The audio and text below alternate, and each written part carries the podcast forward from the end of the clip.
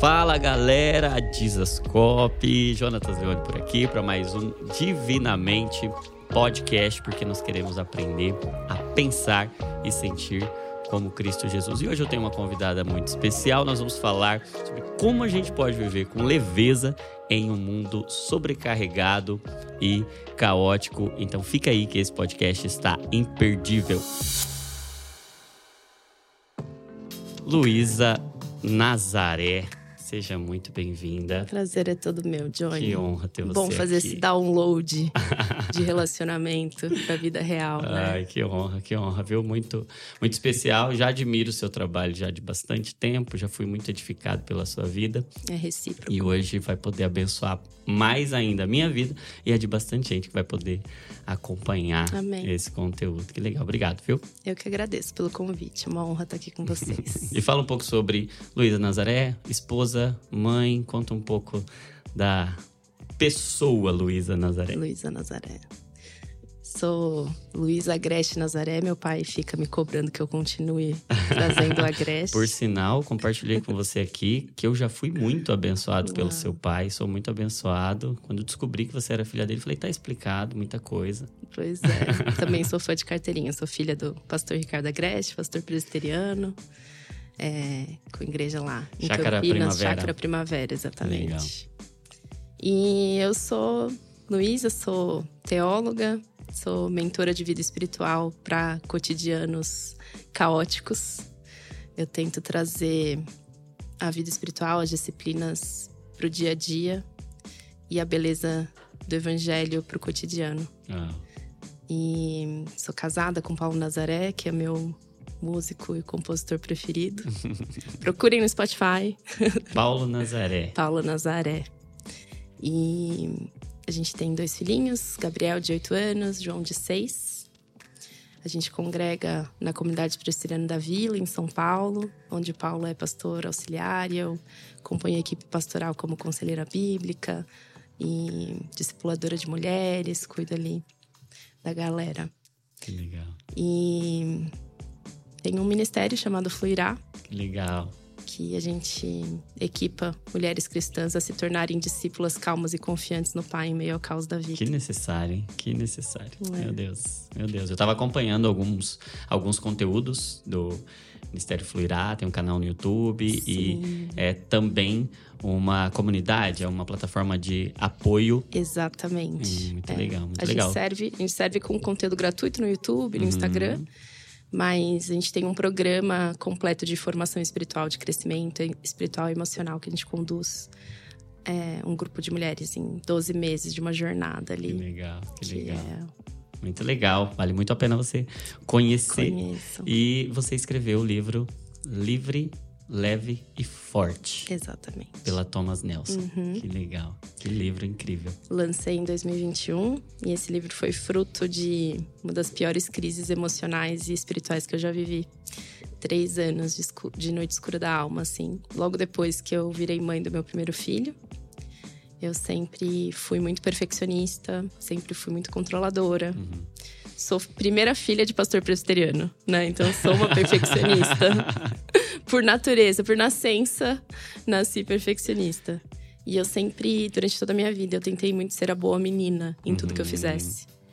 E quando meu filho nasceu, ele quebrou minhas pernas. Não deu pra ser perfeito. não deu para ser per... não deu para ser a mãe perfeita. E, e especialmente meu primeiro filho, ele ele tinha uma alergia alimentar muito grave. Então a gente demorou para descobrir. E ele tinha refluxo, não dormia, tinha dermatite atópica. Nossa, e assim, hoje a gente já tá também investigando outras questões que a gente tá percebendo, né, de até mesmo de autismo. Então, hoje olhando para trás a gente percebe, nossa, era um bebê muito sensível, né? E isso levou a gente a um extremo de cansaço físico e Sim. emocional. Sim. Eu acho que para além da experiência natural de um Uhum, primeiro filho, Sim. tiveram todas essas outras camadas. E eu vinha muito dessa desse paradigma de se eu fizer tudo certo, Uhum, Deus vai me certo. abençoar. né? Se eu Sim. for uma boa menina, Deus vai me abençoar. Sim. E até ali tinha meio Tinha que tava funcionado. funcionando, sabe? Assim. E aí aquilo me quebrou as pernas. Falei assim: Senhor, o que que tá acontecendo? Tem alguma coisa errada? O que que eu fiz de errado? Onde o Senhor tá? Quem o Senhor é? Por que que o Senhor tá permitindo que isso aconteça comigo, né? E foi quando as crises de ansiedade vieram à tona Uhum. que me levaram a um estado depressivo. é, pela segunda vez na minha vida, Ah. na verdade. Hoje eu olhando para trás depois de muita terapia, consigo nomear diferente, né? Uhum. E eu percebo que eu já tinha tido um episódio depressivo com 16 anos. E tive esse segundo episódio com 25. E, e foi bem fundo, assim. Foi um lugar de ausência da percepção de Deus. Que eu acho que é muito duro. Eu, eu não perdi minha fé, Sim, mas estava por um fio. E eu acho que foi um lugar de desconstrução e de reconstrução sim. quem Deus é, quem eu sou, o que Ele espera de mim e como que eu posso viver num mundo imperfeito e imprevisível em que a Sim. conta matemática não fecha, Exato. é, sem me desesperar, Sim. né? E foi daí que nasceu o livro. Então eu conto um pouco do meu relato com crise de ansiedade, com depressão e com esse, essa jornada de reconstrução Uhum. para tanto emocional quanto espiritual para conseguir E navegar é de que- maneira Como é que você diferente. encontrou Deus em meio a essa quebra de paradigmas? Porque você disse que com 16 anos já tinha tido, hoje você reconhece lá atrás Aham, um episódio depressivo. Uhum. Como é que você encontrou Deus lá? E como é que você encontrou Deus nesse episódio com 25, Uhum. já com uma outra cabeça, mas também com uma demanda totalmente Uhum. diferente? Como foi que nasceu, talvez, a, a mensagem e a autoridade para carregar o que você carrega É. hoje, né? Como É. foi? É interessante, assim, eu sou muito introspectiva Uhum. e sempre fui muito tímida, muito na minha, assim. Muito do, dos livros e de. Então, naturalmente, passar tempo sozinha pra mim já era um prazer enorme. E quando eu tive esse primeiro episódio depressivo com 16 anos, foi num período em que eu fui fazer intercâmbio nos Estados Unidos. Hum. E aí essa, solu- essa solidão foi exacerbar. Exacerbar. Exacerbar. Essa palavra traga, trava a É. língua mesmo. ficou além daquilo que eu Sim. conseguia suportar, né? E eu sempre fui muito rata de, de livros, foi quando e o Senhor sempre conduziu muito a minha história através de livros, assim, minha, Uhum. meu crescimento espiritual. E foi quando eu li pela primeira vez a Celebração da Disciplina do Sim, Richard Foster. Maravilhoso. E eu tive este encontro com as disciplinas contemplativas e um- uma primeira. é, primeira introdução à espiritualidade contemplativa, né? E aquilo pra mim caiu como uma luva. Eu falei assim: ah, eu já sou propensa a isso, já amo o silêncio, já amo a solidão e agora eu posso transformar a solidão Sim. em solitude, Uau. né? Posso preencher essa solitude com a presença de Deus. E posso praticar uma outra forma de ler a Bíblia, uma leitura orante com meu coração, degustando, né? Então foi um, um encontro ali com a espiritualidade contemplativa que foi muito formativa para mim e que Sim. desde então eu vim praticando e, e estudando tudo que eu podia a Uhum. respeito disso, dos pais da igreja, de todas as tradições possíveis da espiritualidade. E como isso já estava muito arraigado em mim, eu sempre mantive muitas minhas disciplinas espirituais. Então, Uhum. mesmo quando depois que meu filho nasceu, deu aquela desajustada, né? É, mas eu tinha muito firme esse propósito de eu preciso continuar de alguma maneira mantendo minha vida de oração, minha vida de leitura, minha vida de meditação. E aí acho que foi o primeiro lugar de, de provação do Senhor nesse sentido, para que eu desconstruísse um pouco a minha visão do que é a disciplina, né? Porque eu acho que até ali eu estava muito presa ao formato Sim. e menos à essência.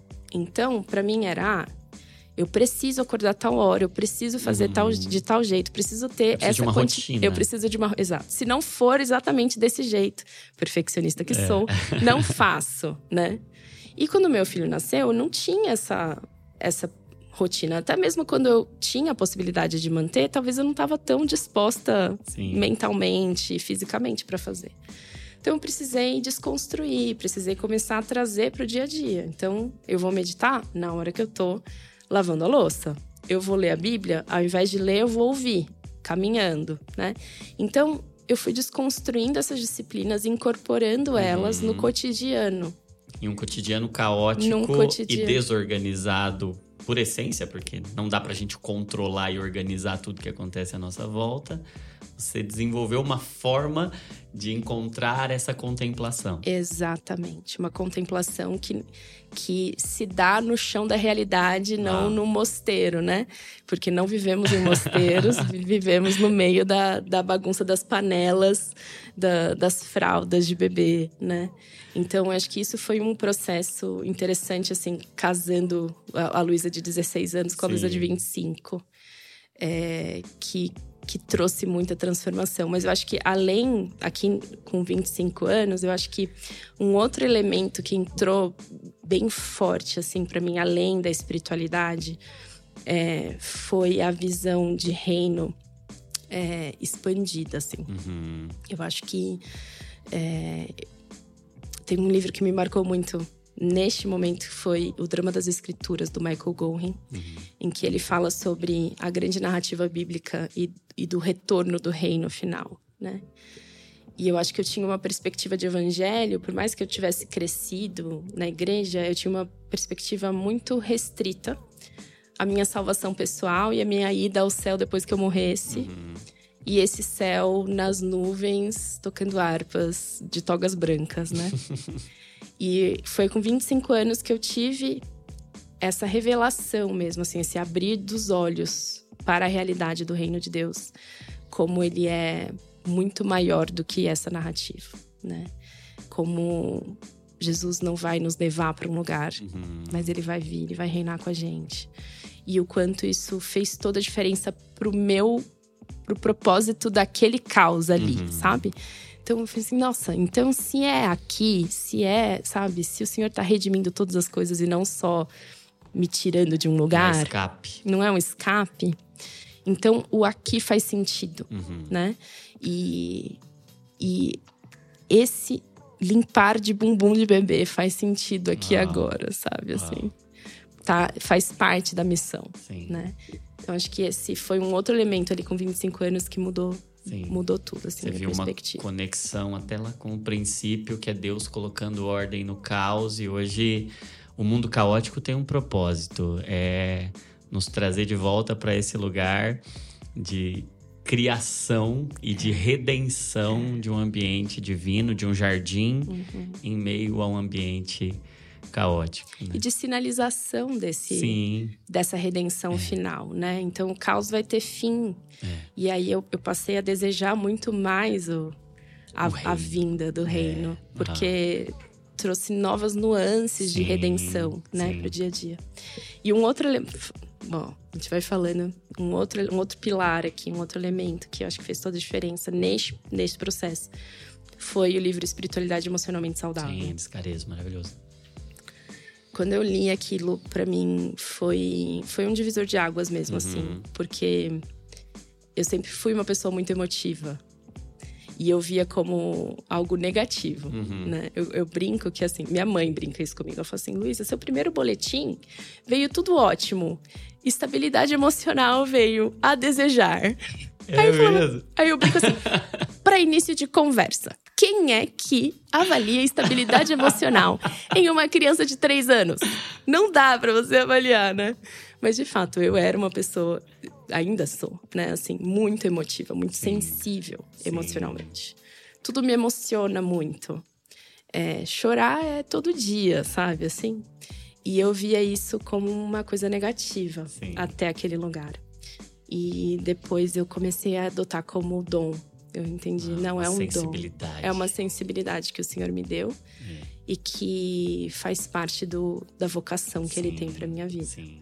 E, e passar a introduzir todas as emoções dentro do meu relacionamento com Deus. Ah. Fez toda a diferença. Sim. Porque acho que antes eu tinha um relacionamento com Deus muito de, ah, quando eu estou me sentindo de determinada maneira, uhum. eu louvo. Quando eu não estou, eu não posso louvar a hipocrisia, né? E, ou então a raiva não faz parte dentro de, desse relacionamento. é, a tristeza, onde que eu né, onde que eu encaixo todos esses sentimentos aqui diante do Senhor. E aí a partir desse momento eu entendi, ei, todos esses sentimentos fazem parte da minha experiência e do meu relacionamento com Deus. E, e eu posso trazê-los para serem redimidos diante da cruz de Cristo. E eu acho que isso foi trazendo uma foi como se eu estivesse desaguando um monte de coisa que estava acumulado, Sim. sabe? Sim. Isso, de certa forma, te dá uma característica de Deus que talvez seja difícil da gente entender, compreender e aceitar que Deus também é sensível no sentido de que Deus se emociona, Sim. Deus sente, ele te deu uma capacidade de ter uma parte dele, de ser sensível como ele é. é essa visão de um Deus que se emociona é, é difícil pra gente aceitar por uhum. vezes, né? Parece. Porque a gente talvez conecte muito emoções com fragilidade, né? Uhum. Então, uhum. talvez a pessoa forte seja aquela que se emociona muito pouco. Que tá sempre estável, tá né? Sempre estável. Sempre no mesmo. Né? Que teria 10 lá na, no boletim. Teria 10 no boletim da estabilidade emocional. E eu acho interessante a gente olhar para Jesus. É. E perceber Deus feito homem como alguém que não ficou andando sobre as nuvens o tempo uhum. todo. No, às vezes a gente pensa, não, Jesus, ele mantinha uma serenidade constante pacífico, sempre em paz. E aí, quando a gente lê os evangelhos, a gente fala assim: eita, não, peraí. Jesus chorou, uhum. mesmo sabendo que ele iria ressuscitar. ressuscitar. Ele sabia o que ia é. acontecer, mas ele se permitiu vivenciar é. aquela emoção. É. Eu acho que isso diz muito sobre como a gente deve vivenciar as emoções.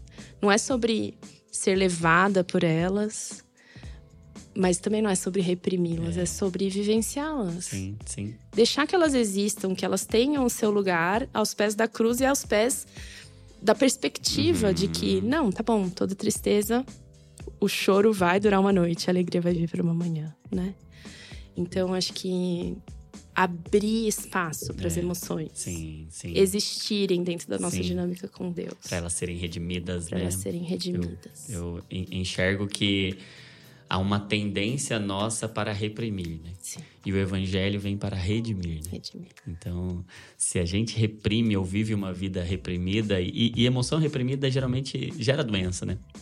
E a nossa espiritualidade, ela durante muito tempo foi de alguma forma impulsionadora e talvez não só a espiritualidade, mas a espiritualidade trouxe, carregou consigo um, uma visão de que o forte é aquele que não se emociona, é aquele que mantém uma estabilidade, tirando esse aspecto emocional uhum. do divino também, uhum. essa humanidade que há no divino, Jesus, uhum. como a imagem invisível do Deus invisível se uhum. emociona, Deus se ira, Deus se alegra, Deus se entristece. Uhum. A Bíblia vai dizer até que nós podemos nos irar e não pecar, e não, porque a emoção por si não é pecado, né? A emoção, ela é parte até da natureza divina. Uhum. Deus é emocional, se a gente uhum. assim pode uhum. pode dizer. E talvez essa capacidade de sentir como ele sente, de alinhar o nosso coração ao dele, seja o plano dele para nós, a vontade dele é esse alinhamento da nossa sensibilidade a dele, você poder descobrir isso, né? Eu sou sensível, isso não é uma fraqueza. É, exatamente. Isso é uma força. É uma força. É. E eu acho que é uma força em meio a um mundo que tende à a, a insensibilidade, Sim. né? E eu acho que é tão poderoso a gente perceber que o nosso Deus é sensível. Eu tava trazendo uma reflexão lá na nossa comunidade sobre Êxodo 34, uhum. em que Deus se descreve pela primeira vez na Bíblia, uhum. né? E aí ele fala: Eu sou Deus de compaixão e misericórdia. E aí, estudando esse termo de compaixão, é o, o termo utilizado é o, o termo hebraico para útero. Então é, é um Deus que se comove nas suas entranhas é, o estômago de Deus se embrulha frente à dor. Então acho que se comover faz parte Sim. da imagem e semelhança de Deus em nós. É. E como que a gente pode vivenciar essas emoções com Jesus, uhum. né? Eu acho que esse aspecto do diferenciar as emoções ruins do pecado eu acho que é essencial. Uhum. E uma das coisas que fez muita diferença no meu processo de luta com, com a depressão e com a ansiedade, eu sentia muita raiva de Deus. Uhum. Só que era uma raiva que eu não conseguia admitir. Então, nas minhas orações eram orações religiosamente corretas. Uhum. Minhas orações eram: Ó Senhor bondoso, soberano Deus gracioso, abençoe. Eu não me Mas- atrevia a falar como Davi, assim, Senhor, eu. Aonde o Senhor onde está? o Senhor está? O Senhor me abandonou, o Senhor me deixou aqui. Eu tô com Exatamente, raiva, eu tô com exatamente. medo. E aí foi quando eu percebi que existe uma diferença entre murmuração Lamentação. e lamentação. Murmuração é você ir lá pro Senhor, Senhor, Senhor é muito bom, eu te amo, te amo, mar- maravilhoso. Aí vira as costas, ah, Senhor, não me dá aquilo que eu quero, Senhor, como é que o Senhor tá fazendo isso comigo, não sei o quê. O lamento é você se apresentar diante do Senhor e falar, Senhor, não era para ser assim. E isso me chateia muito. E é doido, né? Porque às vezes a gente acha que Deus não sabe o que a gente de fato tá sentindo. e que Deus não aguenta. Deus aguenta, Deus é forte, Deus é grandão. Ele sabe o que a gente tá sentindo. E ele aguenta as nossas dúvidas. E a gente, a gente fala tanto da paciência de Jó. Jó chegou a um limite que ele falou: Sim. Senhor,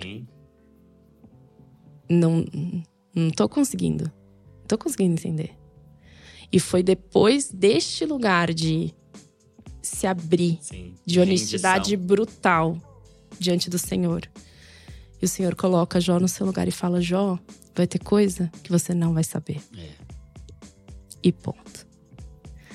E foi mais ou menos aonde eu, o, o Senhor me levou nesses três anos, assim, porque eu fiquei muito durante três anos perguntando por quê? Por que eu? Por que só eu?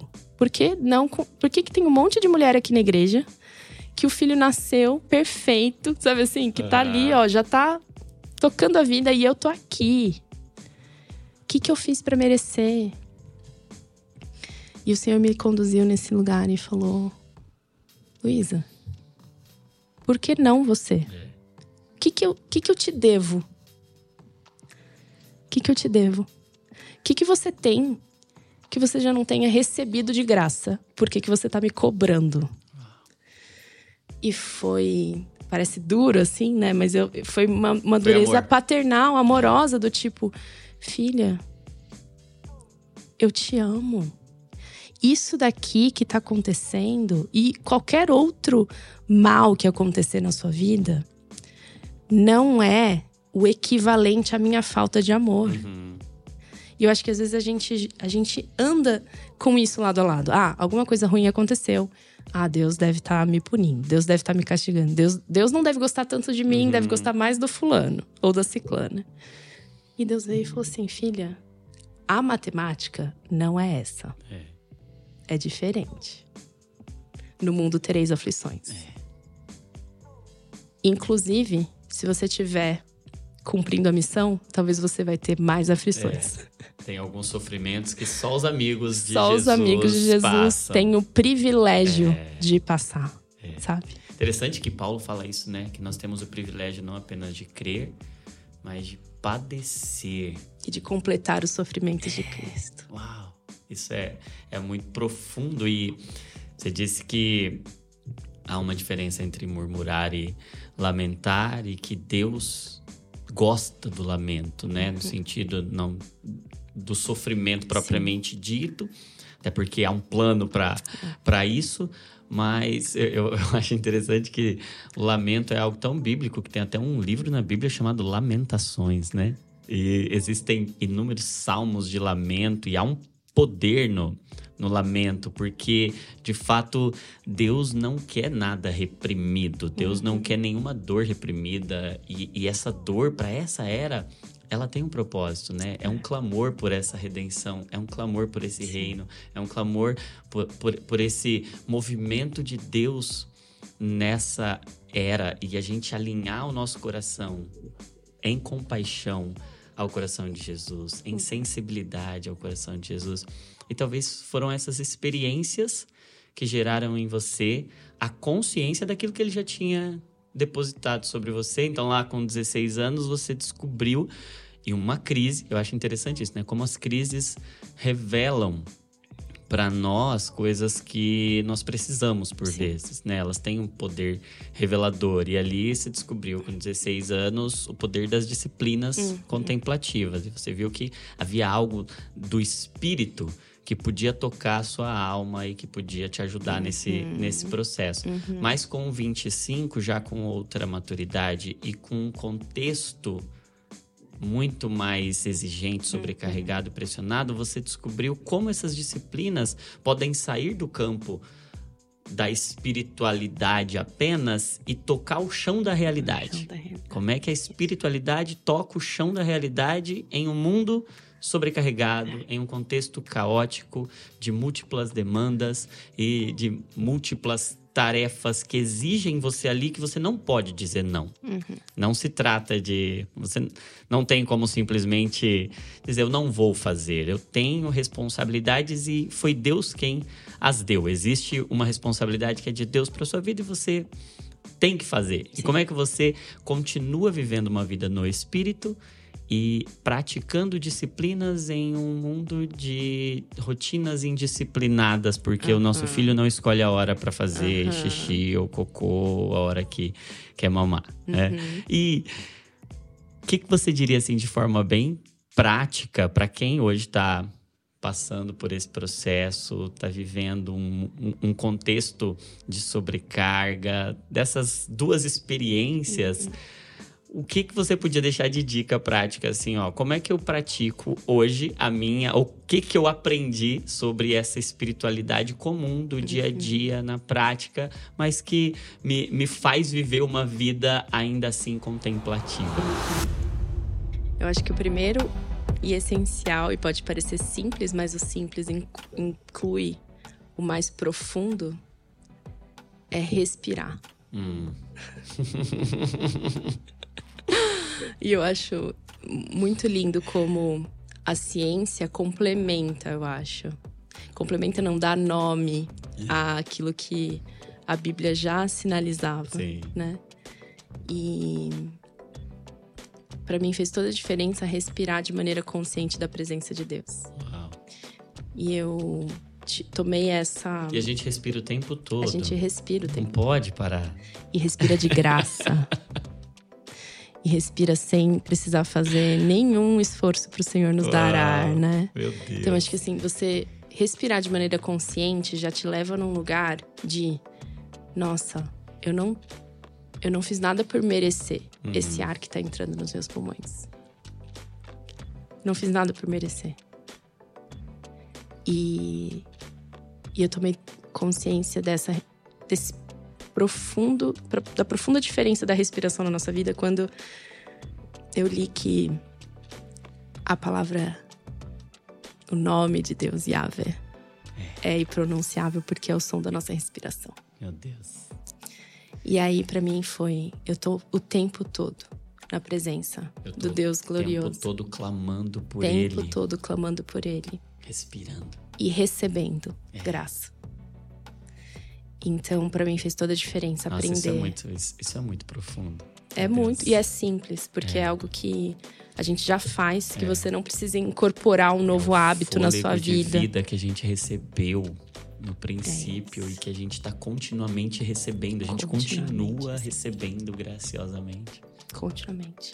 E, e no meio do caos, é. a graça está presente no ar que você respira. E Deus está presente tão certo quanto o ar que você respira. Então, isso para mim é um elemento assim simples, mas extremamente profundo e transformador. Se você Sim. aprender a perceber a presença de Deus e perceber através do seu respirar. Sim.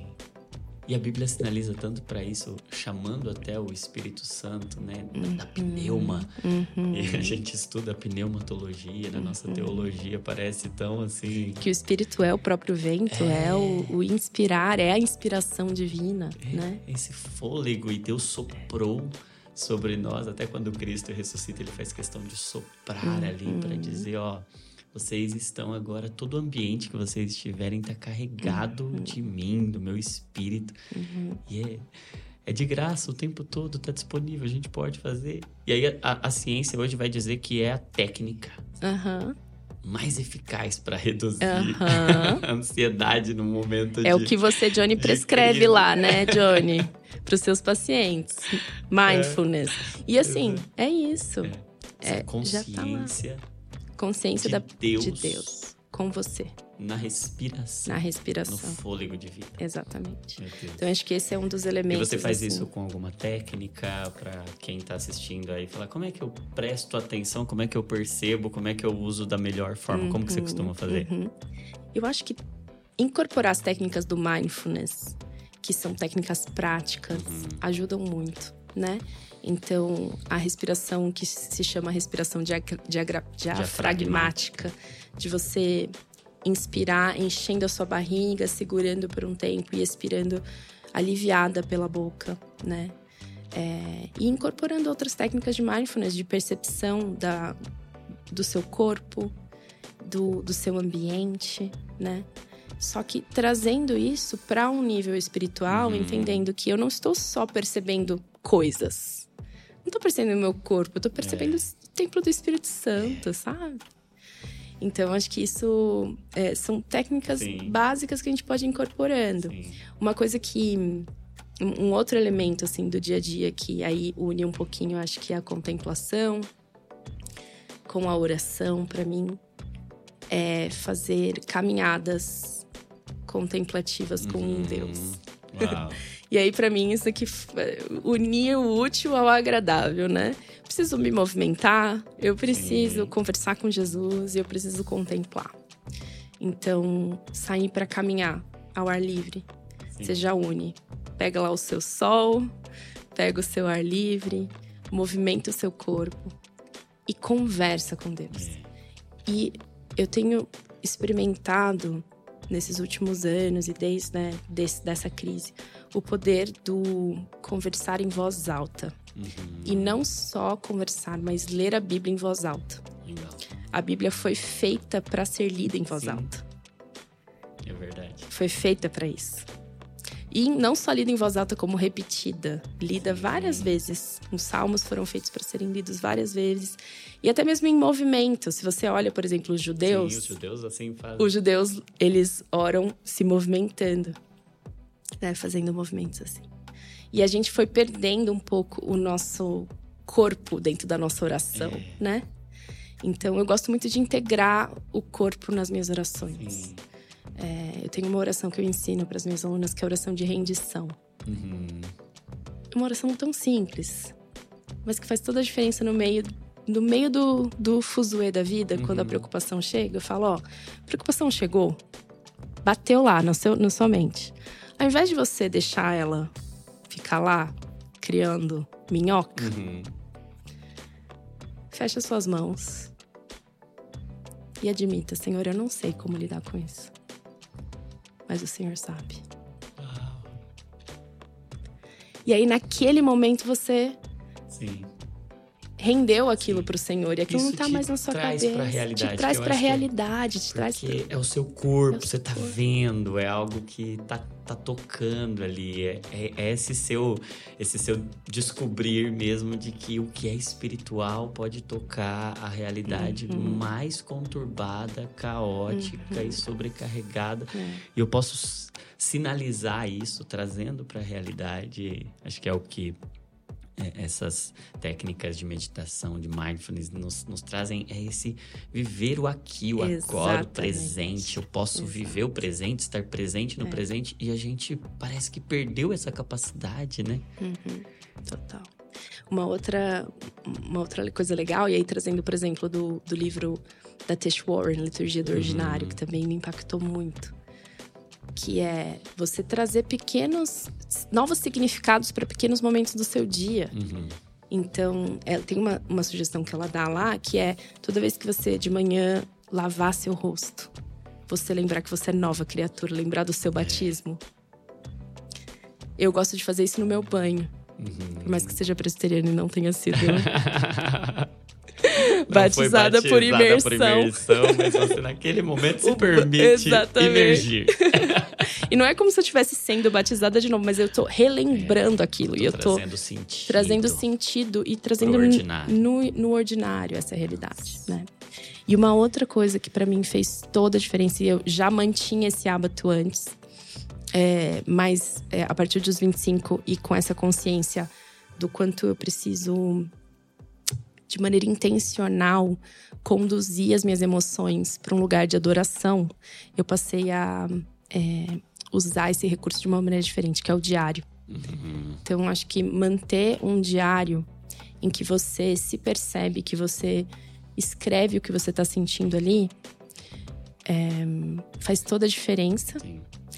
E aí, o elemento que eu fui acrescentando nesses últimos anos é não só me perceber, mas assim como os salmistas fazem. Eles começam lá, ele começa lá, porque tá abatida a minha alma. Espera em Deus, por exemplo. Ou então, Salmo 4, que ele fala: tô irado, tô querendo matar todo mundo. E aí ele termina com: em paz me deito é, e logo pego no sono, sono, porque o Senhor, me faz repousar, me faz repousar em segurança. É. Então, conduzir todas essas emoções para adoração. É. E uma adoração, por vezes, forçada. Uhum. É... Por quê? Se as nossas emoções estão corrompidas pelo pecado, se o nosso intelecto está corrompido pelo pecado, nossa vontade está corrompida pelo pecado, eu não vou, não vou sentir vontade. É. Não vou estar, não vou estar tá me sentindo disposto uhum. a adorar, mas nem por isso eu não vou adorar, porque é a adoração que vai me restaurar. Então eu me conduzo de maneira forçada e falo: agora, alma, eu vou te levar aqui pro trono. E você vai começar a orar, a orar, você vai começar a adorar, mesmo sem vontade. Sim. E no final você acaba encontrando Sim. esse lugar de descanso. De conduzir o seu coração ao coração de Deus, né? Exato. né? Porque eu não posso confiar nele, mas eu preciso confiá-lo uhum. a Deus. Uhum. Eu não posso confiar nele para o querer, eu não posso confiar nele para o desejar, eu não posso confiar nele para o pensar, o meu intelecto, as minhas emoções, mas elas precisam ser rendidas. Apresentar. Elas não podem ser deixadas é... debaixo do tapete, né? Elas precisam ser. Elas você precisa vir com essa bagagem para o Senhor. Precisam ser apresentadas é. ao Senhor. Exato. A vontade dele é boa, perfeita e agradável, para que agora eu, levando a minha vontade a é. Ele, a minha possa ser redimida, né? É. Eu, eu até digo aqui, né? Virou um, um jargão meu que toda emoção é um convite para oração. Uhum. Toda emoção pode nos levar a esse lugar de conhecimento do nosso coração para nos levar ao coração de é. Deus, a fazer esse encontro de corações. Sim. Eu acho que as emoções são conectores, né? Total. Eu entendo que as emoções elas têm três, a gente pode apresentar três finalidades ali para elas. Elas são comunicados, elas comunicam valores pra gente, uhum. né? Elas mostram o que a gente ama, com o que a gente se importa. Então elas é. comunicam, mas elas também conectam. Uhum. Elas nos conectam, por exemplo, quando tem emoção em um relacionamento, essa emoção conecta, uhum. ela cria um vínculo, ela cria uhum. e, e as emoções nos conectam a Deus Sim. também. Então elas nos comunicam o nosso coração, os nossos amores e valores, elas nos conectam a Deus e elas são um convite. É. Elas são um chamado, elas são quando eu estou com saudade, por exemplo, quando eu amo, quando eu estou triste, de alguma forma essa emoção está me convidando para algo. É. Emoção, a palavra o que, que essa emoção está querendo dizer, é, né? Exatamente. Ela me chama para um movimento, uhum. porque a, a, própria palavra latina para emoção, emover, e é movimento. Ela uhum. quer gerar, ela quer me convidar uhum. para algo, né? E como é precioso, né, a gente ter essa percepção, por exemplo, no momento da inveja, ao invés de você já ir para um lugar de culpa, de vergonha, Exato. você entender inveja. O que você está querendo me dizer? É o que, que essa pessoa tem que eu não que eu não tenho, Sim. que eu desejo. E como que eu posso lidar com esse desejo é. diante do Senhor? Exato. Como que eu posso apresentar, Senhor, olha só, tô sentindo inveja do fulano, ou do ciclano, ou da beltrana. É. Porque isso está acontecendo na vida deles. Sim. E eu gostaria que isso acontecesse na minha sim, também. Então, sim. você redimiu essa emoção da inveja. Alinhar o meu coração quero alinhar o meu coração ao seu. Os meus amores. Exato. O que, que eu tô amando que talvez não deva amar tanto Exato. quanto, ou que eu não estou amando e não deveria, o que, que eu estou amando e não deveria amar, o que, que eu não estou amando e deveria amar. Esse conhecer o coração, ele vem por meio das emoções, né? Eu, eu chamo as emoções de ressonância dos amores, né? A gente pode conhecer e a gente despreza, é como uma semente que a gente tem tão preciosa que, bem semeada, bem cultivada, vai produzir muito fruto. É. O fruto do Espírito em nós, ele é o resultado de emoções semeadas aos pés de Jesus. Redimidas. Redimidas, É. né? Lindo. E você, você falou então de dicas práticas aí da respiração, Respiração, consciente. caminhada Você falou da contemplativa. caminhada contemplativa e eu acho tão interessante porque hoje talvez o, o- há um espírito de correria. a gente está sempre correndo, né? E talvez seja nosso grande desafio é trazer caminhada para correria, né? Uhum. É desacelerar para contemplar. Jesus é o caminho, não Uhum. é a corrida. E Deus não chamou Abraão para correr com ele, É. nem Enoque para correr com ele, mas era sempre anda comigo. Enoque andou sabe- com Deus. Só fazendo um, par, um parênteses dentro dessa fala, Johnny. É, tem um autor japonês que ele escreveu um livro chamado O Deus que anda a 5 km por hora. Hum, Seria essa a tradução, tradução em Aham. português, né? É, acho que é Three Mile Hour God. E ele fala que Deus não tem pressa. Ele falou, Deus não tem pressa. Deus caminha no compasso do, do caminhar de um homem. É. Porque ele é amor. E o amor requer tempo. é, o amor é paciente. O amor é paciente. É impossível amar com pressa. O amor tudo suporta. É. E aí a gente tá aqui com pressa. Não, Senhor, só tira isso logo É. de mim. E o Senhor tá, mas eu tô É. tirando. Só que a gente tá caminhando devagar, né? Mas voltando, a É, caminhada porque Deus, contemplativa. Deus é eterno e o eterno não precisa de pressa, né? E ele tá nos chamando para essa eternidade Viver. do conhecê-lo. Exato. Porque a eternidade é isso. É isso. É conhecê-lo para sempre. E ele não tem pressa. A pressa é talvez um clamor da nossa alma pelo eterno, né? Toda vez que a gente vê pressa, pressa, pressa, correria, talvez seja a nossa alma gritando: eu preciso de algo eterno agora. Eu preciso do eterno nesse chão da realidade, né? E a caminhada traz isso pra gente, né? Essa consciência. Então você falou de respiração, você falou de caminhada, Caminhada. você falou de pequenos gestos, Gestos. cheios de significado que trazem sentido, trazem propósito para para o nosso coração naquele momento. E você falou de um diário De um diário. também, onde você pode conhecer suas emoções e conduzir suas emoções a esse lugar de E rendição. tem um último elemento Boa, boa. que Eu eu, acho gosto. que é fundamental. É amizades espirituais. Legal. Neste momento, nesse lugar de escuridão, às vezes eu não estava conseguindo lidar com essas emoções sozinha. Uhum, Porque nossa mente fica muito nebulosa. sim. É, e as nossas conclusões, por vezes, não são muito confiáveis. Uhum. Então, nesse momento, ter alguém com quem contar. E fazer um acordo, sabe? De confidencialidade, de, de vulnerabilidade, de falar, amigo, amiga, eu vou mandar um áudio pra você. Nem preciso de resposta, não preciso que você me fale nada, só quero ter um lugar pra tirar isso da minha cabeça e deixar. E às vezes pedir pra esses amigos, amigo, me lembra quem Deus é, porque eu não tô conseguindo agora. Me lembra quem eu sou, porque eu não tô conseguindo agora.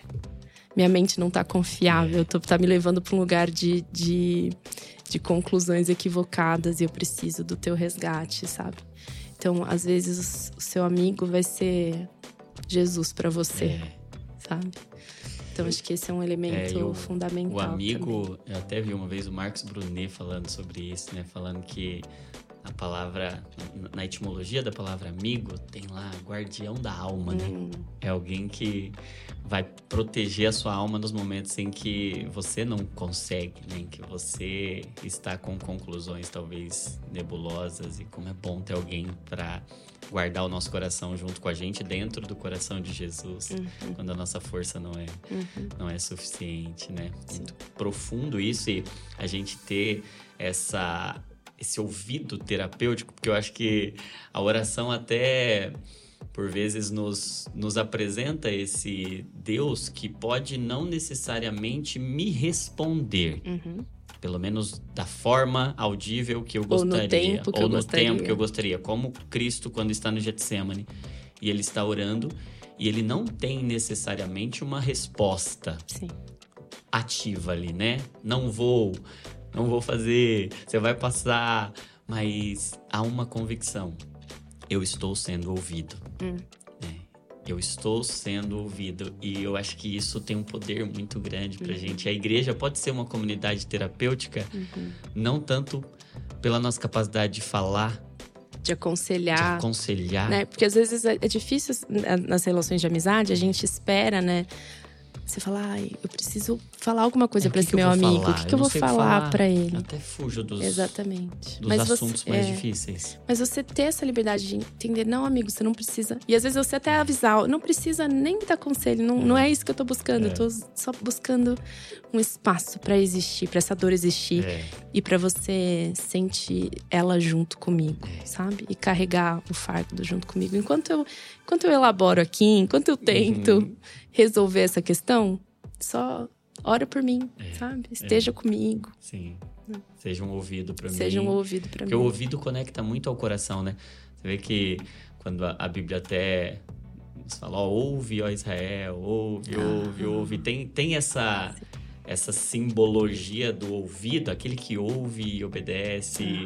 Tem, tem algo que conecta o ouvido ao coração e nada comunica mais. Não é o falar que mais comunica o coração. O que mais comunica o coração é, é ouvir, né? Talvez a igreja precise mais de ouvir, por isso sejam, pois, prontos para ouvir e tardios para falar, né? A gente desenvolver essa capacidade terapêutica de ser ouvido para quem está sofrendo, para amigos que estão lidando com o caos naquele, naquele momento, né? E você queria até explorar, porque isso aqui me abençoou demais quando eu li a respeito, enfim, ouvi você falando de um método de maturidade espiritual. Explica esse método, porque isso é algo tão profundo e tão, tão poderoso que eu acho que se a gente desenvolver essa maturidade espiritual, muito do nosso da nossa angústia encontra significado, encontra propósito, né? Como que é? Nós somos seres integrais, Uhum. né? E multidimensionais. Então, nós somos corpo, mente e espírito, né? Em algumas traduções a gente divide dessa maneira, outras acrescentam a alma, enfim, né? E ao, ao longo do tempo, no meu processo de restauração emocional e espiritual, fui percebendo que dentro do meu coração eu tinha algumas rachaduras, assim. Uhum. Uma era uma desconfiança que eu tinha do caráter de Deus, que eu acho que é a rachadura original de todos nós, né? O pecado foi esse, o pecado original foi desconfiar. Deus é realmente bom? Ele é realmente confiável? Eu posso, de fato, sabe? Ter certeza de que ele tá querendo o meu bem e não o meu mal, né? Depois, uma falta de uma segurança e uma autoestima bíblica em Jesus.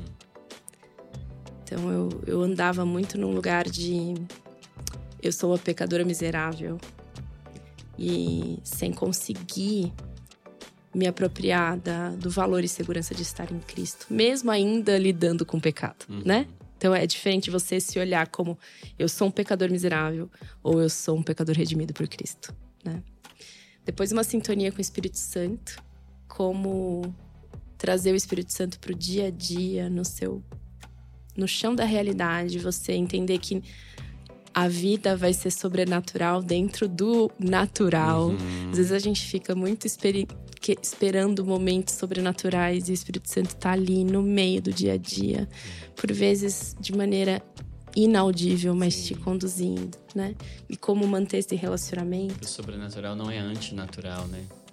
É, é imerso, É né? imerso no imerso no É o natural. que vai além do natural. Exatamente. Romper as barreiras do É. sagrado e do, do secular, do, Aham. do cotidiano e do espiritual. Entender que tudo é vivido diante da presença de Deus. Uhum.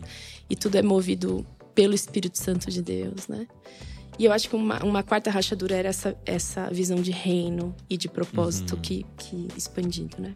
Então eu tinha essas rachaduras no meu coração. E o que eu fui percebendo foi: nasci, cresci, nunca me desviei da igreja. Uhum. PHD em escola bíblica dominical, sabe? eu sei todas as doutrinas, eu sei que Deus é bom. Por que, que eu não sinto? Por que, que eu não experimento Deus como bom no meu coração? Uau. O que, que precisa acontecer para sair daqui e vir para cá, sabe? E foi isso que o Senhor me presenteou nesse tempo de três anos. Que foi essas peças foram se encaixando. Que ele foi mostrando, filha, você não é um cérebro racional no palito, como os caseiros falam. Não é um cérebro racional no palito. Não adianta você saber todo o intelectual da, da coisa. Não, não adianta só a Uma cognição. biologia toda. Falou: se você não conseguir fazer um download disso daqui pra cá, integrando as suas emoções. Então não basta você saber que Deus é bom, você precisa sentir Deus como bom. Você precisa provar e experimentar Deus como bom. Provar e ver que Deus é bom. Então, primeiro elemento, as emoções precisam estar incorporadas. Não é só o intelectual que precisa estar certo, as emoções precisam estar incorporadas. Mas a- a- até aí, tudo bem, no cultão, a gente tem um culto maravilhoso, emoções, boa palavra. Ainda assim, às vezes não desce pro coração. E aí que entra o terceiro elemento, terceiro e quarto elemento, que é você ter práticas diárias. Como como que eu posso experimentar Deus como bom todo dia? Não só no domingo. Na segunda, no- até o sábado, no meio da confusão, quais são práticas diárias que eu posso fazer para recordar esse, Uhum. essa minha tendência de me esquecer de que Deus é bom, de que eu sou redimida por Cristo, de que eu tô dentro do reino dele, que eu não tenho mais nada a temer. Então, unir as emoções, as práticas diárias com o intelecto alinhado, Convergir tudo isso. convergir tudo isso e o elemento da amizade, do relacionamento. Fazer tudo isso dentro de relacionamentos seguros e vulneráveis que você tenha liberdade de amiga, eu não tô conseguindo. Me ajuda. Então esses esses elementos, opa, desculpa. Esses elementos são os elementos que juntos fazem com que a gente acesse o coração. Às vezes a gente quer acessar o coração só através das emoções, Sim. só através do intelecto, só Então, através da disciplina espiritual São, são portais que precisam que estar. abrem o coração para que aquilo que é no nível cognitivo alcance o mais profundo do meu coração. Exatamente. E o download possa acontecer. O download possa acontecer. Então tem um elemento emocional nisso, Uhum. tem um elemento que é intelectual, que é racional. Eu preciso saber Uhum. que o saber correto Uhum. ele vai, quando esse processo acontecer, vai gerar o sabor Isso. correto, né? Exatamente. Até as, as palavras são, são da mesma origem, né? Saber e sabor, mas é, é preciso que esse saber seja conduzido para que ele chegue saborear ao saborear, ao experimentar. e ao praticar. E aí eu preciso praticar. Preciso praticar e preciso trocar, eu preciso partilhar. É. Porque só fazer tudo isso sozinho não chega também. É, tem uma porta do coração que só tem do lado de fora. Exatamente. É só alguém Exato. entrando lá que É. vai poder acessar esse lugar. E, e- e você falou algo que. Você falou das disciplinas como uma lembrança daquilo que Uhum. eu sou. Porque no meio do caos e da correria, eu tendo a É. esquecer, né? A, a Bíblia enfatiza muito esse aspecto memorial da fé, né? Uhum. Lembre-se, façam isso em memória de mim. Tinha umas pedras lá para você lembrar. Então, talvez as disciplinas sejam mais do que um, um conjunto de rotinas que eu preciso fazer, senão eu não estou sendo uma boa cristã, Aham. um bom cristão. Essas disciplinas são um memorial daquilo que Deus me deu para que eu possa trazer o eterno pro agora. Exatamente. Por isso que eu não gosto de ensinar disciplinas por si só. Às vezes as Uhum. pessoas vêm e perguntam, Lu, me ajuda a incorporar a disciplina da oração. Aí eu falo, mas pra quê? Por quê? A oração serve a quê? Ela é isso eu falo, são hábitos memoriais que vão te inserir de novo na história de Deus. Uhum. Tem um autor que o James K.A. Smith que escreveu Sim, Você é o que você, é o ama, que você ama. que ele fala sobre Poder o poder do espiritual do hábito, hábito. espiritual do hábito e de como a gente vive em narrativas. Uhum. Nós somos seres narrativos, a gente precisa e aquilo que a gente precisa se relembrar de qual é a verdadeira É. narrativa. Então, como que a gente incorpora hábitos na nossa rotina para a gente lembrar quem nós somos, Sim. a quem nós pertencemos, que qual é a boa vida, Uhum. a que destino nós estamos indo. Então, eu vejo muitas disciplinas inseridas dentro dessa narrativa como um todo. Sim. Elas por si só vão pro legalismo. É. Porque se você for pegar todas essas, essas peças aqui do quebra-cabeça, se você isolar só ela, você isola Todas o elas. intelectual, vira racionalista. É. Você isola o emocional, vira emocionalzão lá. É. Você fica só vivendo de culto em culto, de louvor de Sim, louvor, né? Instável, porque as Instável, emoções porque as- são instáveis. Vira Exatamente, é. inconstante. Se você vem só para disciplinas, vira um legalista que Uhum. acha que tem que ser de determinada maneira, se não estiver fazendo tal disciplina, não é. Quando você fala, cara, Se não for é. só o relacionamento, Se for vira só um clube. Vira um clube? Vira um- Exatamente. Então, como integrar tudo isso para orquestrar que aquilo esse ali, download. esse download seja E feito, a espiritualidade vire real vire real. em meio ao caos. Exatamente. E cure, cure cada uma dessas rachaduras, sabe? Da minha desconfiança de Deus, Sim. da minha visão de mim mesma, Uhum. da minha visão da vida e do futuro, Sim, sim, da minha esperança. sim. E, e- Nossa, que demais isso. E você fala muito também sobre descanso como uma disciplina terapêutica, espiritual e muito negligenciada. né? O que, que você aprendeu sobre descanso em meio a essa jornada tão sobrecarregada? É. Descanso tem que ser disciplina. Hum. Precisa ser forçado também, Uhum. sabe? Então você precisa fechar pro descanso e entender o que é descanso. Sim, Porque a gente confunde descanso com entretenimento. sim. Então a gente acha, ah, vou descansar, vou ligar o Netflix. Uhum. Vou descansar, vou ficar scrollando aqui o Instagram. Só que isso tudo é consumo de informação, Sim. né? Então você está sobrecarregando ainda mais o seu cérebro. Você não está descansando. Descanso é aquilo que renova. E às vezes a gente vai precisar cansar nosso corpo para descansar, de verdade. Não, não vou fazer uma atividade física porque eu tô cansado. Exato. Mas aí quando você faz, fala assim: nossa, gente, não é que eu tô revigorado, É. tô, tô reanimado, né? Então, o descanso tem a ver com aquilo que revigora o seu espírito. Uhum. E eu tenho percebido que aquilo que mais revigora o nosso espírito é a adoração. Que vem por meio da contemplação, vem por meio do. E aqui, contemplação, às vezes a gente acha que contemplação é tipo, ah, vou ficar aqui vendo uma natureza linda, sabe? Olhando e tal. Mas contemplação é você perceber tudo aquilo que vem de Deus, que é bom, que é prazeroso. Uhum. Eu contemplo a beleza de Deus no- na beleza dos meus filhos. Eu, be- eu contemplo a bondade de Deus nos pequenos atos de serviço do meu marido, Uhum. sabe? Então, Sim. no dia a dia você contempla, você Sim. reconhece. Nossa, Isso. isso. é bom. Isso vem de Deus.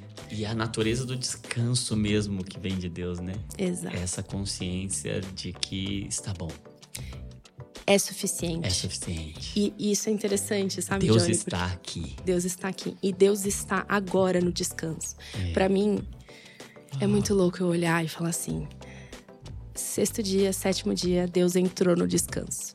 E não diz quando ele saiu. Não saiu. Ele permanece no descanso. E às vezes a gente olha e fala assim: nossa, gente, Deus tá demorando. É. Ou então, a gente tem uma coisa que você olha e fala assim: nossa, Deus perdeu o controle aqui. É. Sabe? Deus não tá. Deus não está preocupado. É. Deus não está com pressa. Ele está no descanso. Tudo está consumado. É. A realidade última, a realidade verdadeira é Jesus Cristo reinando glorioso. Já. É. O eterno é isso. É isso. E aí eu acho que é legal a gente pegar coisas da, da cultura que vão nos ajudar a vis- vislumbrar isso. Tem muitos filmes de multiverso agora, né? Hum, E aí eu trago e falo assim, ó, gente, olha só, imagina um multiverso. A gente tá vivendo essa, essa realidade aqui, paralela, à realidade verdadeira. A gente É. tá vivendo na Matrix agora. é. Isso aqui é Matrix, é ilusão, Uau. entendeu? A realidade verdadeira é Jesus reinando, Reinando glorioso. E é só questão de tempo para ele abrir Os portais. os portais para que todo joelho veja a realidade e vai ser inevitável. Quando ele revelar, todo joelho vai se dobrar. É. Então, quando você vive, de novo, trazendo hábitos diários para você relembrar isso, a realidade última, a realidade verdadeira é Cristo reinando soberano. Você vive de maneira diferente. É. Porque você, você percebe, Deus não está com pressa. Jesus está demorando 2023 anos. Ele não está com pressa. Ele não tá com pressa. Eu tô com pressa. É. Ele já consumou tudo. Ele descansa. E aí a gente olha para os contempla, a gente olha para os pássaros, a gente olha Uhum. para as flores. Tem um salmo que fala que os leõezinhos abrem a boca e Deus dá comida. E aí você fala: quem sou eu? Essa preocupação toda que eu tô tendo aqui vai mudar o quê? É. Se Deus tá descansando. Quem sou eu para não descansar?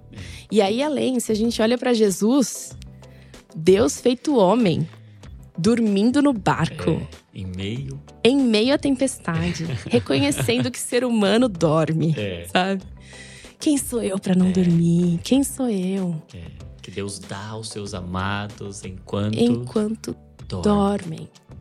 Então, a disciplina mais subversiva e fundamental, quando alguém vem e fala assim, Luísa, qual- quero começar nesse mundo das disciplinas Uhum. espirituais. Qual que eu começo? Dorme, meu filho. Primeira coisa que você vai fazer é desligar seu celular um- uma hora antes É. da hora de você dormir. E dorme. É.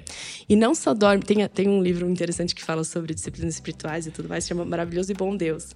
Que ele justamente traz isso. Ele fala assim: ó, a primeira disciplina é dormir. É. E aí ele fala assim: uma, um dia por semana é que esse é inviável para pais de crianças pequenas. Mas ele fala: um dia por semana você vai dormir, mas vai dormir assim, ó, Até- até não querer mais ficar na cama. E você vai se permitir dormir É. como adoração, Uhum. como eu tô glorificando a Deus aqui É. dormindo. Então, adolescentes, jovens, durmam até não poder mais, É. pra glória de Deus. Sim. Porque depois a gente vira pai e mãe, a gente não consegue Sim, mais como- exercitar essa disciplina. Como é, é- é poderoso, e eu acho que é uma disciplina muito necessária mesmo para esse tempo, para esse momento da história, nós sermos relembrados do poder espiritual do descanso, de como isso é uma disciplina, de como isso é um mandamento do Senhor. Uhum. E, e interessante que Deus descansou. E Deus não descansou porque estava cansado, até porque Deus não se cansa nem se fatiga. Então, na nossa cabeça, talvez tenha até um conceito de que o descanso é um remédio amargo que eu tomo quando eu estou cansado. Uhum. Mas Deus não descansou porque estava cansado. Deus descansou e santificou o descanso porque talvez tenha algo, e eu penso no descanso como uma matéria-prima de santidade. Quando eu estou tão cansado, sobrecarregado e eu não consigo descansar, eu fico altamente vulnerável e suscetível às tentações e aos Sim. pecados. Tanto é que Isaú, quando ele chega da sua caça, extremamente cansado, sobrecarregado, ele tem agora o ambiente perfeito para trocar aquilo que era o seu direito de primogenitura por um prato de lentilha. Eu, eu, eu penso que o cansaço extremo quando a gente não des... quando a gente não descansa, quando a gente não vive essa vida de disciplina do descanso, de uma uhum. prática rotineira, parece que a gente tem até orgulho de não não, não descansar, precisa, é. parece que a gente se sente mais autoconfiante e até mais crente. Uhum. Porque a gente vive uma vida muito uhum. ativa, a gente não precisa parar e como Deus está nos levando de volta para esse lugar de entrega. E de reconhecer os seus limites. É. E, porque eu acho que para descansar você precisa Sim. dizer não. Antes de descansar, você precisa aprender a, a dizer, dizer não. não. Limites. Limites. Para você proteger o seu descanso. É. E, e eu acho que a vida religiosa, ela é tão cheia de oportunidades. Uhum. Eu acho que os piores não que a gente. Os, os, mais difíceis de dar. São os que não, envolvem. Exato, não são as coisas ruins. Porque. É, dizer não o, pro pecado. É, não, pro pecado é claro que eu sei Sim. que é pra eu dizer não. Mas e pra oportunidade de servir tal ministério? Então, acho que a gente precisa ter uma consciência, e aí entra um pouquinho, né, da gente aprender os ritmos da vida, entender qual é a estação da vida que eu tô é, vivendo. Há tempo para todo propósito. Há tempo, exato. Agora é tempo do quê? É, nem todo bom propósito é, é para agora. Exatamente. E aí a gente entender as prioridades. Então, cara, eu tô no, no tempo Meu do. tempo é disso. Eu tô no tempo da criança pequena. Qual, quais são as demandas é, que eu vou aceitar? do tempo presente. Exato. Para eu viver integralmente é, essa estação, é. respeitando os limites para que eu encontre descanso nesta estação. E aí eu acho que a gente entender, cara, às vezes eu vou ter que falar, não, ó, oh, amiga, eu sempre discipulei. Nessa estação não vou discipular. Por mais que eu ame, por mais uhum. que eu uhum. queira, por mais que exista necessidade, Sim. porque às vezes a gente confunde. Ah, não, se veio, se existe a necessidade, é porque o Senhor está querendo que Sim. eu assuma essa necessidade. Tudo que você viu é porque você tem que fazer, não necessariamente. Não é, não necessariamente. E muitas vezes a gente a gente que é mais rato de igreja, a gente sabe que geralmente aqueles que fazem são aqueles que vão pegando as outras uhum, coisas para fazer, porque são proativos. É Só que aí às vezes, cara, o fato de você estar tá pegando e resolvendo, você tá tirando a oportunidade de alguém notar é. que aquilo precisa ser resolvido. Então, lá na igreja a gente tem uma, um mote que é muito interessante, assim, vira e mexe, alguém vem e reclama de alguma coisa. Poxa, não tem ninguém para cuidar dos adolescentes, né? Tal dia. Aí a gente joga de volta. Pois é. E aí? O que, que você vai fazer a respeito disso? Você notou essa necessidade, o Senhor te incomodou. Que tal você se levantar? Então, assim, você perceber que às vezes a bola uhum. ali caída vai ser a oportunidade de alguém que tá na estação de pegar aquela bola, sim, pegar. Sim. Né? Exatamente, exatamente. Minha amiga, que pode Precioso. ficar eu horas eu aqui, né, Johnny? Aqui. A gente pode fazer o round two. Vamos fazer, vamos fazer? A gente tem que fazer pra Parte eu agora dois. eu te ouvir mais, eu te pergunto. Não, a gente faz um eu não vou deixar isso. Mas obrigado, viu? Obrigado. Eu que Queria agradeço. agradecer muito. Fui muito, muito abençoado. De verdade. O Senhor conhece meu coração. Meu coração tá queimando aqui. E meu desejo é que isso aconteça. Eu tenho certeza que vai acontecer com todo mundo que tá lá nos acompanhando. Vai sair desse, desse nosso papo aqui com o coração queimando, com o coração ardendo, cheio de desejo por uma vida de descanso no Senhor, é. uma vida contemplativa, uma vida que traz o eterno para o agora e o agora é tão pressionado, tão sobrecarregado, tão caótico. Você me, me inspirou demais, obrigado, viu? Eu que agradeço. De verdade, Muito de bom. verdade. Queria te dar de presente aqui o Divinamente, aprendendo a pensar e sentir como Cristo. Eu espero que abençoe a, a sua vida e logo, logo a gente se encontra aqui para o segundo. Topa? Top. Tá Tô à disposição de vocês. Marcado. Obrigada mais uma vez pelo convite, ah, pela obrigado. bênção de. É, tem uns tópicos que a gente vai. Se abre, né? é. Abre a caixa de Pandora, a gente fica aí horas ah, conversando. Já, já vou ficar na expectativa aqui pela parte 2. Se você quer a parte 2 também, comenta aqui, ó. Parte 2. E aí, todo mundo que for ler lá antes de assistir, ver os comentários, já vai ficar cheio de curiosidade para tentar entender o que, que é. Eu espero que esse conteúdo tenha abençoado sua vida. E se abençoou, vou te pedir uma gentileza. Você precisa compartilhar isso com muita gente, muita gente mesmo. Você precisa compartilhar com no mínimo umas cinco pessoas, porque tá todo mundo precisando desse tipo de conteúdo. Você pode ser cura para alguém se você compartilhar isso. Você tá portando remédio e é muito egoísmo você ter o remédio que cura alguém e você não compartilhar. Então, faça isso, compartilha com muitas pessoas, lá no grupo da igreja, da célula, no grupo da família, no, até do trabalho. Você pode compartilhar, porque esse conteúdo é necessário demais para o nosso tempo. Curte aí também, se você ainda não curtiu esse vídeo. É, é muito feio você assistir um vídeo até o final e não curtir. Falta de educação. e se inscreve no canal se você ainda não é inscrito. A gente tem podcast Divinamente aqui toda quinta-feira, mas tem conteúdo do Desascope todos os dias. Eu tenho certeza que vai abençoar muito a sua vida. Não se esqueça, toda emoção é um convite para oração, porque você é uma cópia de Jesus. Deus abençoe e até o próximo Divinamente Podcast.